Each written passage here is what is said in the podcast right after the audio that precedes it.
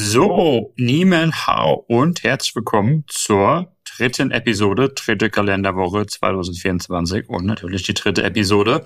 Und wie ich euch schon versprochen habe in der letzten, ja, ich bin in einer neuen ja, Destination angelangt und das ist Vietnam. Und was macht man, wenn man an einem neuen Ort ist? Natürlich erstmal nicht drüber sprechen, denn ich muss erst mal gucken, wie es hier wirklich ist, bevor ich euch hier glaubwürdig äh, von Vietnam berichten kann. Und ihr wisst, ich mache das aber natürlich dann zu gegebener Zeit mit Bezug zu China. Was ich hier so beobachte, ist ja ein ganz interessantes Land, ist momentan viel im Gespräch, im Kontext mit China aufgrund ja gewisser Globalisierungstrends. Ähm, vor allem zwei Länder, die besonders interessant sind, das sind Mexiko und Vietnam.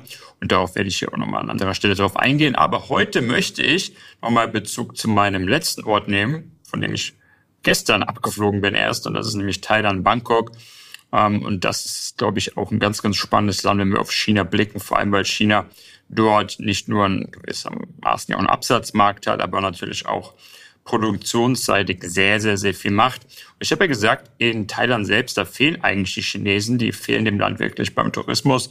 Sie versuchen jetzt natürlich mit Anreizen das Ganze wieder äh, zu ändern und da ein bisschen bessere Stimmung zu verbreiten, weil vieles ist einfach auch wirklich, äh, ja, kann man so sagen, ein Stück weit Propaganda, dass die Chinesen einfach keine Lust haben, nach Thailand zu fliegen, äh, aufgrund gewisser Vorkommnisse. Aber was ich in Thailand beobachtet habe, ist, dass natürlich die Produkte und so weiter äh, dort weiter vorangetrieben werden oder auch äh, generell die Infrastruktur immer mehr von China dominiert wird. Ganz auffällig, als ich von Chiang Mai zurückgeflogen bin, in Bangkok ankam und dann zu meinem Apartment gefahren bin, sind mir alleine auf dem Weg vom Flughafen zu meinem Apartment zwei BYD äh, Shops, also Autohändler, große aufgefallen auf der auf der Straße. Ich habe dann mal geguckt, wie viel es denn so gibt. Habe gesehen, okay, auf meiner Strecke gab es tatsächlich nur die zwei, aber es gibt immer mehr.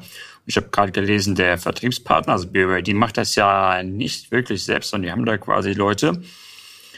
Ich glaube, der ist eine Rewe, River, Rewe Automotive und die wollen jetzt ihre ähm, ja, ihre Filialen verdreifachen in den nächsten Jahren. Die haben so um die 100 schon in Thailand, was, schon, was mich überrascht hat. Die wollen jetzt bis Ende 2024 auf 200 und dann nächstes Jahr nochmal 100 dazu sozusagen bauen. Und das ist ja schon signifikant. Ich sehe allerdings jetzt, also ich sehe mehr E-Autos und auch chinesisch, aber ich kann jetzt nicht sagen, dass BYD jetzt in Thailand das Ganze dominiert, aber sie sind schon zumindest mal da. Ich in Präsenz, ich habe auch Werbung gesehen von BYD mittlerweile. Ja. Und ähm, dann ist natürlich so, dass erstmal gibt es ja nicht nur BYD und es auch andere Anzeichen gibt. Zum Beispiel gab es die Thailand Motor Show. Und man muss dazu sagen, Thailand ist normal traditionell von Japanern dominiert. Also auch die Taxis, das sind ja eigentlich fast alles irgendwie Toyota, äh, Mitsubishi und so weiter und auch viele Autos. Also die Japaner haben schon auch bis heute großen Einfluss und ja, klassisch die Verbrenner sind vor allem Japaner, weil sie eben auch günstiger sind äh, und da sehr, sehr gut etabliert sind. Aber jetzt auf der ähm, Motorshow zum Beispiel war es schon äh, gemischt dann. Da waren äh, ja fünf der Top Ten Buchungen sozusagen, von so einer Show gibt's ja immer auch Buchungen, ähm, die waren chinesisch. Also jetzt haben die Chinesen, vor allem mit ihren E-Autos, äh, mittlerweile hier ähm, ganz gut für Furore schon gesorgt. Oder auch der thailändische Premierminister hat wohl gesagt, Thailand muss aufpassen, dass sie hier nicht ins Hintertreffen geraten, wenn sie diesen E-Auto-Umstieg, wenn sie den nicht hinbekommen, dann kann es durchaus sein, dass sie Probleme bekommen. Und ähm, ja, ich glaube, da gibt es schon auch Parallelen zu Deutschland. Äh, Deutschland für Leute ist natürlich ja, jetzt Japan nicht so wichtig, da ist eher dann wirklich auch China oder auch andere Märkte, auch Europa. Weil da gibt es wirklich aus meiner Sicht schon einige Parallelen zwischen Japan, die ja irgendwo ein Stück weit westlich sind, sehr, sehr früh ähm, zusammen auch mit Südkorea eben den, den Automarkt auch mitbestimmt haben, aus dem Osten sozusagen. Und die haben, glaube ich, auch wirklich Probleme, weil sie eben auch oft über den Preis gekommen sind ja in der Vergangenheit. Übrigens auch damals hat man die ja belächelt. Ne? Die Japaner und die Südkoreaner, die hatten ja überhaupt keine Chance. Und gerade Toyota hat, glaube ich, gezeigt, dass sie durchaus dabei sind. Aber wie gesagt, also sie, sie müssen hier wirklich sehr, sehr, sehr schlau sein. Und ich habe, was ich so gelesen habe, haben die auch also diesen E-Auto-Umstieg komplett verpeilt. BYD und die anderen, die gehen jetzt sogar teilweise nach Japan ähm, und haben dort auch angefangen und sind dort relativ konkurrenzlos, was ich so mitbekomme. Aber ja, zurück zu Thailand. Also wie gesagt, man, man sieht hier an, an vielen, vielen äh, Stellen durchaus den Einfluss. Und ich warte eigentlich drauf, dass sie doch mit, mit E-Bussen und bei der Infrastruktur mehr machen. Die Zugstrecken, die ja teilweise gebaut werden, auch ganz interessant. Äh, es wird jetzt alles verbunden, China mit Südostasien. Auch davon wird Thailand der große Profiteur sein, weil die werden alle in Bangkok zusammenlaufen. Äh, ich glaube, die nach Laos gehen, nach Vietnam oder runter nach Malaysia. Das sind natürlich auch chinesische Projekte. Also wo man hinschaut, es geht definitiv weiter mit China hier in Thailand. Und ganz interessant ist ja, dass die Chinesen hier ja eigentlich schon ewig sind. Wie meine ich das? Ja, Thailand hat tatsächlich die größte Überseegemeinde von Chinesen auf der ganzen Welt. Hätte wahrscheinlich fast keiner gedacht, oder? Also ich habe es auch lange Zeit nicht gewusst. Hätte sofort auf Malaysia getippt und danach wahrscheinlich eher sogar irgendwie Nordamerika, also USA, ähm, dann vielleicht Kanada oder Australien, aber nee, tatsächlich die Thailänder. Aber das ist ein ganz besonderes ganz besondere Konstellation. Ähm, zwar ist es so, rein prozentual sind es erstmal nur so um die 10 bis 15 Prozent äh, der Gesamtbevölkerung, die eben sozusagen ethnisch chinesisch sind oder irgendeiner Form aus China stammen. Aber die unterscheiden sich deutlich zu anderen Übersee-Chinesen. Man könnte theoretisch sogar fragen, kann man die überhaupt so nennen? Weil wenn ihr schon mal in den USA wart oder in Malaysia oder Singapur ist ja prozentual wahrscheinlich der höchste Anteil mit so 75 Prozent, dann fällt auf, die reden auch noch Chinesisch, aber das ist in Thailand eben nicht so. Die ähm, sind vor allem in Bangkok, äh, teilweise glaube ich auch Chiang Mai im Norden, aus mehr sind aus, vor allem Bangkok. Und die leben aber schon wirklich sehr, sehr lange da und haben auch die Thai-Kultur, sagen wir mal, sehr, sehr verinnerlicht. Ähm, ich war auch jetzt, wenn ich in Chinatown bin oder ich war auch in, sag mal, nochmal mehr lokaleren Gegenden um Chinatown, also jetzt nicht diese Touristenstraße, äh, wo man auch wirklich viele Häuser sieht mit chinesischen Schriftzeichen und so weiter und auch Restaurants und hört immer sehr genau hin, aber die sprechen alle Thai. Also nicht nur zu mir, sondern, sondern auch äh, untereinander. Und das habe ich auch so gelesen, dass die im Prinzip ja aufgrund, die sind schon 200 Jahre oder so da und äh, sind da sehr, sehr in der Gesellschaft verankert. Aber interessant ist, dass die teilweise sogar in die Königsfamilie reingehen, also dass da teilweise Dynastien sogar aus China kommen, dann natürlich viel wurde dann durchgeheiratet also nicht nur in der Königsfamilie, deswegen ist falsch zu sagen, aber auch einfach, äh, ja, Thailand ist natürlich auch ein sehr, sehr gemischtes Land. Und interessant ist aber auch, wo sind die Chinesen verankert? Die sind alle in der Mittel- und Oberschicht. Ja, also das ist ein, äh, auch hier sind die wieder mal ähm, ja, sehr, sehr auf der Geschäftsebene, auch natürlich hier in politischen Ämtern äh, aufgestellt. Und das ist ja was, was ich immer wieder auch betone ein Grund, warum ich in China investiere, ist, dass ich wirklich auch in die chinesische Mentalität, in diese Dynamik, in die Ambition der Chinesen investiere.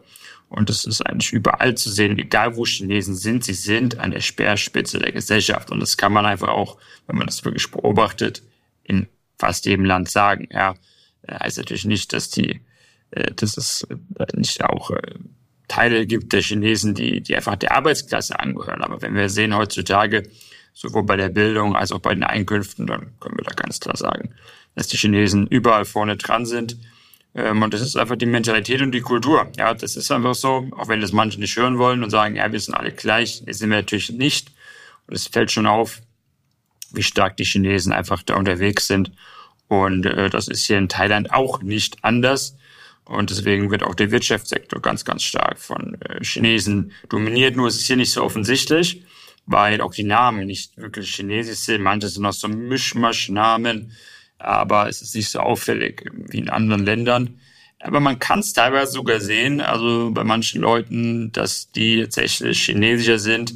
Äh, und interessant ist auch, äh, ich war hier vor kurzem mit einer Chinesin unterwegs und die werden auch alle äh, also auf Thailändisch angesprochen. Also sieht man auch die Thailänder, die können zwar schon unterscheiden zwischen verschiedenen Asiaten, aber wenn jemand ein bisschen chinesischer aussieht, aber immer sich normal kleidet und nicht ganz auffällig ist, aber was wäre denn typisch chinesisch? Also Chinesen, die Touristen aus China, die haben meistens irgendwie Riesenhüte auf und irgendwelche Schleier, was weiß ich. Okay, wenn du so daherkommst, äh, dann wirst du wahrscheinlich relativ schnell äh, sozusagen exposed, aber äh, andernfalls ist es ganz normal, dass die möglicherweise Thais sind. Das sieht man, das ist sehr, sehr gemischt, ja. Also ähm, das, das, das ist ganz interessant, wenn man Bangkok ist und ein bisschen Zeit hat und sich das mal genau auf den zweiten Blick anschaut. Also auch die Historie sehen wir doch da, dass es eng mit China verwurzelt ist. Und ähm, ja, das ist immer ganz interessant bis heute. Und ähm, ja, es gibt ja auch viel äh, Reibereien oder ich sag mal äh, momentan Diskussionen äh, wem sollten sich solche Länder eigentlich mehr zuwenden? Ja, die USA versucht ja auch immer klar zu machen, ja, sie sind hier der große Freund in Südostasien. Gerade bei irgendwelchen Staatsbesuchen hatten wir jetzt mit Vietnam ganz interessant, da werde ich nochmal drauf eingehen, aber auch bei Thailand ist es so. Und historisch, ja klar, ich meine, wir haben ja, warum hat sich Thailand eigentlich so entwickelt? Oder vieles, was wir heute haben, ist natürlich vor allem auch aufgrund der USA, die auch teilweise stationiert waren, während des Vietnamkrieges und so, die heute auch indirekt natürlich darauf Einfluss haben, was Thailand ist. Und natürlich haben sie auch ökonomisch hier viel, viel äh, aufgebaut und sind für Thailand ganz, ganz wichtig. Natürlich auch letztendlich äh, über die Stabilität früher militärisch. Ähm, und das ist so ein bisschen, dass wir nicht viele Länder haben, die lange auf die Sicherheit der USA gebaut haben, die auch ja bis heute im Prinzip sozusagen bekommen, nicht mehr unbedingt benötigen, weil wir heute eigentlich hier Südostasien sehr, sehr friedlich sind. Sie haben ihre eigenen Abkommen, ihre eigenen Sicherheitsmechanismen. Aber klar, es ist immer schön, die USA dran zu haben. Aber wirtschaftlich, und das ist ja auch super interessant, sind fast alle Länder heute viel mit China verzahnt, ja, und zwar in beide Richtungen und haben eigentlich da viel mehr zu verlieren, rein, rein von dem. Wir sehen es jetzt beim, beim Tourismus. Sehen es aber auch natürlich gesamtwirtschaftlich. Und äh, ja, irgendwie, ich habe das mir nochmal genauer angeschaut, irgendwie gibt es ja immer unterschiedliche Zahlen, aber also es war jetzt wohl so 2023, dass China schon auch wieder der größte Handelspartner insgesamt ist. Also es war teilweise mal die USA, momentan ist wohl insgesamt China. Vor allem bei, ähm, was, die, was die für Thailand, was die Importe angeht. Aus China wird sehr, sehr viel importiert an, an Maschinen äh, und so weiter. Ich glaube, es hängt auch viel damit zusammen, dass äh, Thailand äh, auch selbst viel Industrie hat und da eben auch ähm, teilweise Module und so weiter benötigt. Äh, wir wissen ja, China ist nicht so stark, weil sie so niedrige Kosten haben, sondern weil sie eben ihre Supply Chains so gut aufgestellt haben und weil sie im Prinzip sozusagen ja einfach alles produzieren können und auch sehr hochwertig. Und Thailand hat, glaube ich, hier ganz, ganz viel, was sie da aus China auch bis heute anschleppen müssen, weil sie selbst gar nicht hinbekommen. Aber ja, die, die USA ist wohl der größte Exportmarkt. Und das hat mich auch ein bisschen überrascht für Thailand. Natürlich haben wir auch viel, viel Rohstoffe, ähm, aber auch äh, ja, Telekommunikation und so weiter. Also auch mit Rohstoffen meine ich eher Agrarprodukte. Da ist natürlich Thailand ganz, ganz wichtig. Aber ja, insgesamt ist es wirklich so, dass ähm, diese beiden Länder bei ganz viel natürlich vorne, vorne sind. Meistens mischen noch Japan hier in, in Asien mit und interessanterweise oft Singapur, wo die ja so klein sind. Aber das sind so die Länder hier in Asien. Und ja, es ist ganz einfach. Diese Länder entscheiden sich nicht für einen von beiden. Ja, also das, die sind, äh, das sind zum einen im Prinzip von beiden zu abhängig. Das ist mal das eine. Und zweitens, warum sollten sie sich entscheiden? Ja, also keines der Länder hat wirklich den Druck und wird das machen. Ähm, es wird ja manchmal so ein bisschen so dargestellt, aber äh, diese Länder sind haben also zum einen natürlich ein sehr, sehr gutes Potenzial, ja, äh, mit ihren Bevölkerungen, mit ihren, mit ihren äh, trotzdem ja so niedrigen Basisraten und äh, haben auch eine Verpflichtung gegenüber ihrer Bevölkerung, hier weiterzukommen. Und da werden die nicht einfach sagen, okay, wir werden jetzt äh, eher Richtung China oder Richtung USA gehen. Gesagt, wirtschaftlich müssen sie eh im Prinzip aufpassen, da müssen sie sogar mehr auf China setzen, aber sie werden sich da nicht irgendwie in eine Richtung kippen lassen, ähm, nur weil die beiden Politik machen. Das ist übrigens auch was, was wir ja in Deutschland auch als Problem haben, meiner Meinung nach, dass wir uns aufgrund unserer Nähe zu den USA, politisch und kulturell, dass wir uns da teilweise zu sehr reinreden lassen, ja, äh, und äh, da auch aufpassen müssen, dass wir da nicht Fehler machen. Ähm, wir haben natürlich eine kulturelle Nähe zu den USA. Das haben die Thais nicht wirklich. Ja gut, mittlerweile muss ich sagen, die essen zwar auch relativ viel äh, Mist, äh, relativ viel Junkfood aus Amerika. Und wir sehen natürlich auch west westlichen Einfluss, also kulturell, ja, das schon. Aber wenn ich jetzt rein das Leben sozusagen, auch die Mentalität betrachte, dann sind natürlich die Thais den Chinesen näher, ja. Ähm, das ist, das ist klar wir, also auch Grund der Philosophie, im Prinzip letztendlich sind ja, die Thais sind größtenteils Buddhisten. Ja, das ist in China ein bisschen anders, aber äh, wenn, wenn ich so das Leben sehe, ja, und, und die, die ganzen Sachen, diese Mentalität, dann sind die sich natürlich näher. Das ist bei uns nicht so. Ja, das heißt, wir sind ja wirklich im Westen äh, aufgrund des, äh, doch aufgrund des äh, Christentums, auch wenn es heute nicht mehr so eine Rolle spielt, vor allem in Deutschland, äh, bei den Amerikanern sogar eher vergleichsweise noch recht fromm. Aber ähm, ja, natürlich sind die Asiaten sich kulturell alle, so gut wie alle, viel näher. Das heißt, da haben wir auch weniger Möglichkeiten eigentlich darauf Einfluss zu nehmen. Aber ja, zurück dazu, ich glaube, ähm, wir müssen da aufpassen und die Asiaten, die haben das alle erkannt, Thailand natürlich auch. Und deshalb, äh, ja, haben die auf jeden Fall auch einen Schulterschluss mit, mit eben Land wie, wie China. Und vor allem China investiert eben auch und baut zum Beispiel, also bei BYD, die bauen natürlich auch Fabriken. Ja, BYD hat seine erste große, nein, seine erste ähm, Fabrik im Ausland in Thailand errichtet. Die bauen jetzt zwei in Indonesien und jetzt mittlerweile auch angekündigt in Ungarn, in Europa. Aber ja, da sehen wir mal, es wird eben auch investiert. Und so auch, dass es Arbeitsplätze schafft. Das wird auch natürlich ähm, ganz, ganz wichtige, wichtige Rolle spielen in diese Länder. Indonesien ist da auch super interessant. Die wollen schon auch nicht nur, dass man sagt, okay, ähm, ihr baut hier, ihr baut hier einfach eure Anlagen, äh, weil ihr hier ein bisschen günstigere ja, Bedingungen habt oder weil ihr hier noch was verkaufen wollt, sondern dass die wirklich auch sagen, ihr baut hier Infrastruktur darum oder zum Beispiel, okay, was können wir denn da noch anbieten, wenn die hier zum Beispiel ähm, die Fabrik bauen, vielleicht können wir dann auch noch Batterien äh, nebendran, also irgendwie äh, da was machen oder vielleicht können wir irgendwie noch Module dazu liefern. Ja, Thailand ist ja ein großes Autoland, das wissen auch die wenigsten, die ähm, äh, bauen hier relativ viele Module und teilweise auch Autos.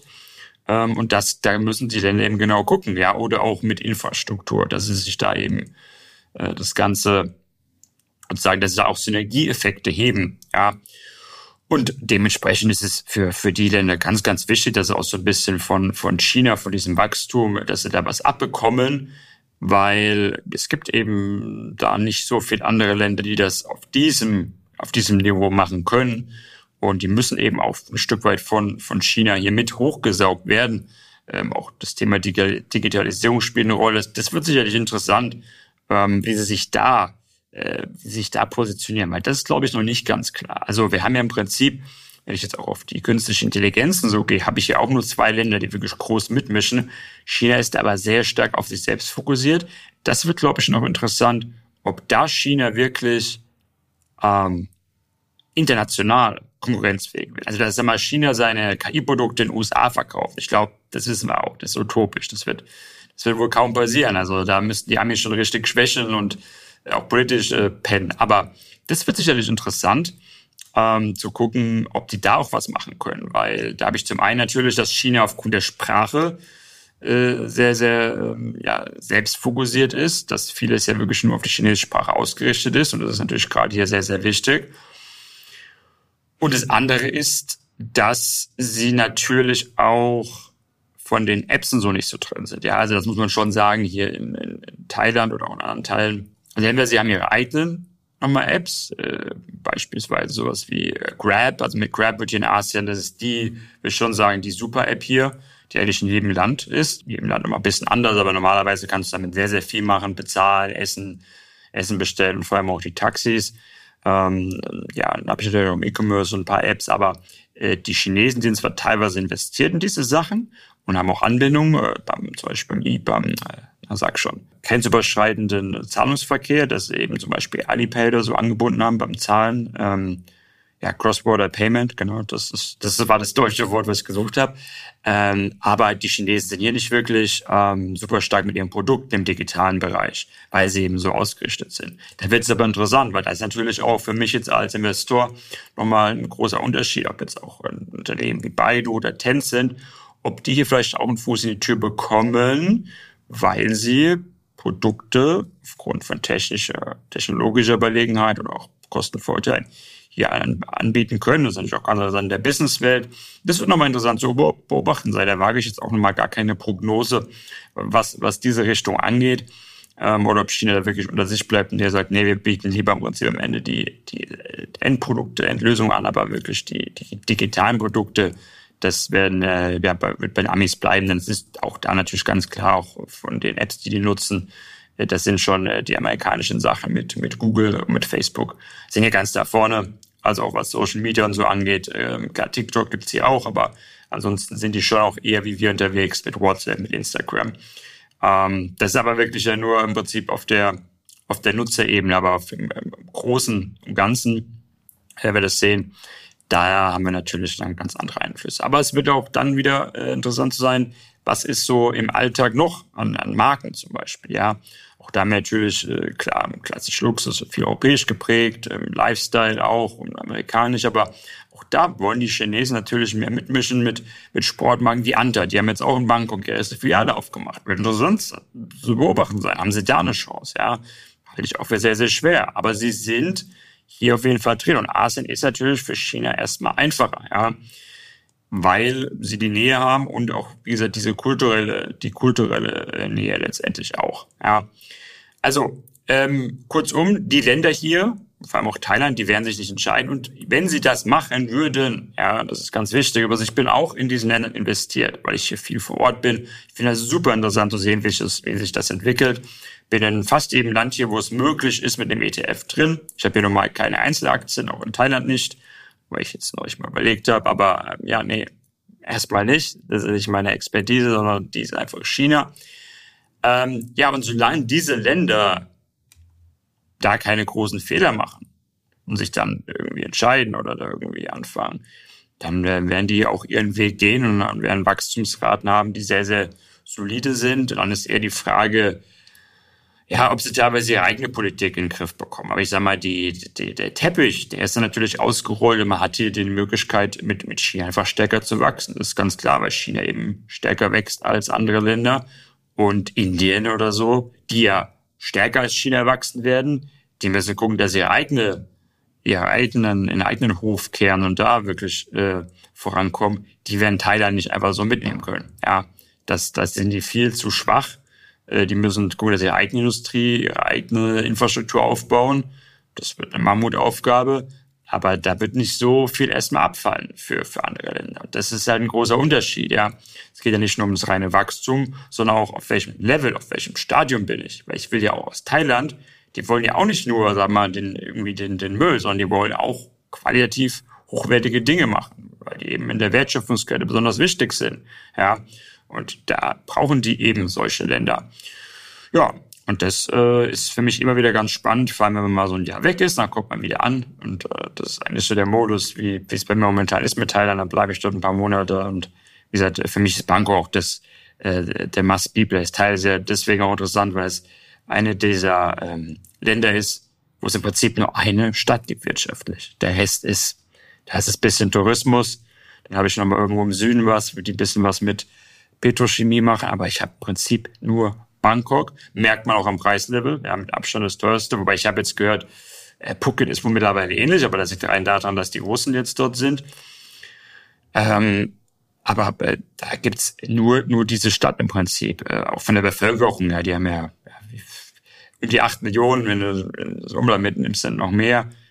Die nächste Stadt hat wahrscheinlich nicht mal eine Million in Thailand.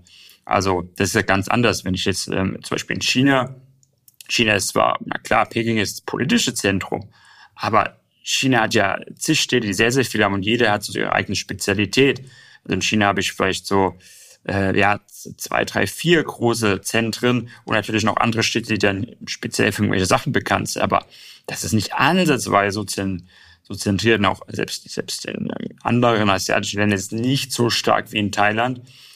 Insofern macht es natürlich auch Sinn, dass die Chinesen vor allem in Bangkok unterwegs sind, denn die wollen ja dort auch äh, Geschäfte machen. Ähm, und ja, wird für mich immer wieder spannend zu beobachten sein. Ja, das äh, war jetzt für heute. Ähm, Nochmal ein kleiner Rückblick sozusagen zu meinem Thailand-Aufenthalt. Ähm, wie geht's weiter? Ich habe ja gesagt, ich bin jetzt in Vietnam für drei Wochen. Das heißt, ich werde mindestens mal einmal wirklich ausführlicher über Vietnam reden, aber so natürlich auch in nächster Zeit wieder mehr um China gehen. Und äh, ja, es liegt natürlich irgendwo äh, auch, wie soll ich sagen, auf der Hand, weil ich ja bald zurück bin äh, und weil auch der Podcast sich daran orientiert. Ähm, interessant ist übrigens, und das, das ist noch eine super Abrundung jetzt, die meisten äh, Chinesen in Thailand, von der ich ja gesprochen habe, woher kommen die? Die kommen aus Guangdong. Äh, das ist äh, die südliche Provinz in die ich als nächstes zurückgehe. Ja, ähm, ganz viele äh, Chinesen, die wir in Malaysia oder Thailand sehen, kommen immer so aus dieser Guangdong oder Fujian, das sind so die Südprovinzen und auch ökonomisch schon immer ganz, ganz, ganz stark und auch sozusagen immer aufbruchsbereit. Also das waren immer die, die sich aufgemacht haben, wenn es irgendwo bessere Chancen gibt, dann haben die die genutzt. Das ist kein Zufall. Also nicht nur, weil die, weil die so näher dran sind. Natürlich haben sie aufgrund dieser See, wir haben ja dort im Prinzip das äh, südostchinesische Meer und können halt sofort noch abhauen. Oder konnten in der Vergangenheit. Heute fährt man ja nicht über dem Schiff. Ähm, ja, und äh, genau, da wird's dann äh, wieder hingehen, aber da werde ich auch nochmal genauer aufgleisen, auch so ein bisschen mitnehmen, wie gesagt. Ja, ich würde sagen, wie immer, vielen Dank fürs Zuhören. Gerne bei der Podcast-App abonnieren, weitersagen und dann hören wir uns wieder in der nächsten Folge. Bis dann, mach's gut. Xia, Hui, Zien.